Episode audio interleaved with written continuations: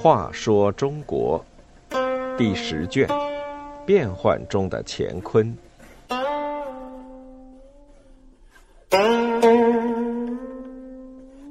六十二，改二十为五十。苏鹏吉得了李松的家产，反而倒过来报复李松，参与诬陷李松兄弟。李松在后唐、后晋都做大官，因此家财颇富。除了在东京汴梁有豪宅，在西京洛阳也有别墅。辽帝耶律德光灭后晋，李松等后晋官员都被带到北方。后汉高祖刘知远进入汴梁后，便把李松的家宅赐给了苏逢吉。李松家里所藏的金银财宝以及洛阳的别墅，也都归了苏逢吉。李松回归后汉后。家产未发还，仅授以太子太傅。李松深知处境孤立，危机四伏，所以不敢有怨言，侍奉后汉当权的官员，恭敬谦卑，事事小心，经常称病不出，以免招惹是非。可是他的两个弟弟李宇和李希却没有他老练识时务，因为与苏逢吉的子弟都在朝廷做事。一起喝酒时，便趁着酒意口出怨言：“你们家夺了我们的宅邸和财产呐！”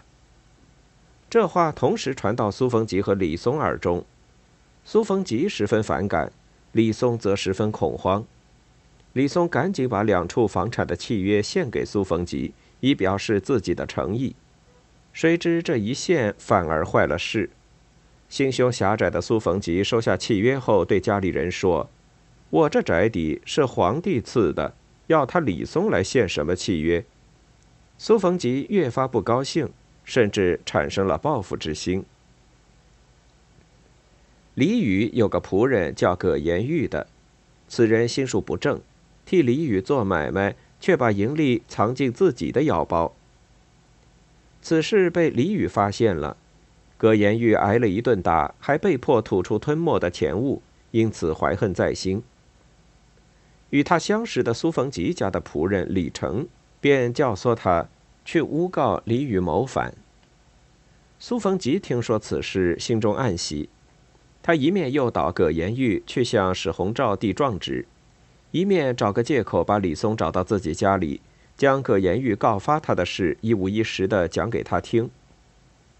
开始时，李松还把他当作好人，后来发现他的伪善和阴险，就愤然说。自古以来，没有不亡的国家，也没有不死的人。我死就是了，何必还要这样诬陷呢？苏逢吉就这样把李松兄弟送进了监狱。后汉的法律本来就十分严酷，史弘照更是个酷吏，手段特别残忍。逼供时不仅抽筋、打断腿，甚至采用用刀插入口腔搅动等惨无人道的酷刑。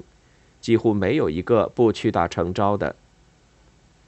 李松对两个弟弟说：“当朝权贵要灭我家，你就是口吐莲花又有什么用？不如认罪，少吃点苦头。”于是李宇自污说：“我与哥哥李松、弟弟李希、外甥王宁以及家人同仆二十人，阴谋在安葬刘知远的那一天暴动，纵火焚烧京城。”还派人用蜡丸书信勾结了李守贞，联络辽国发兵相助。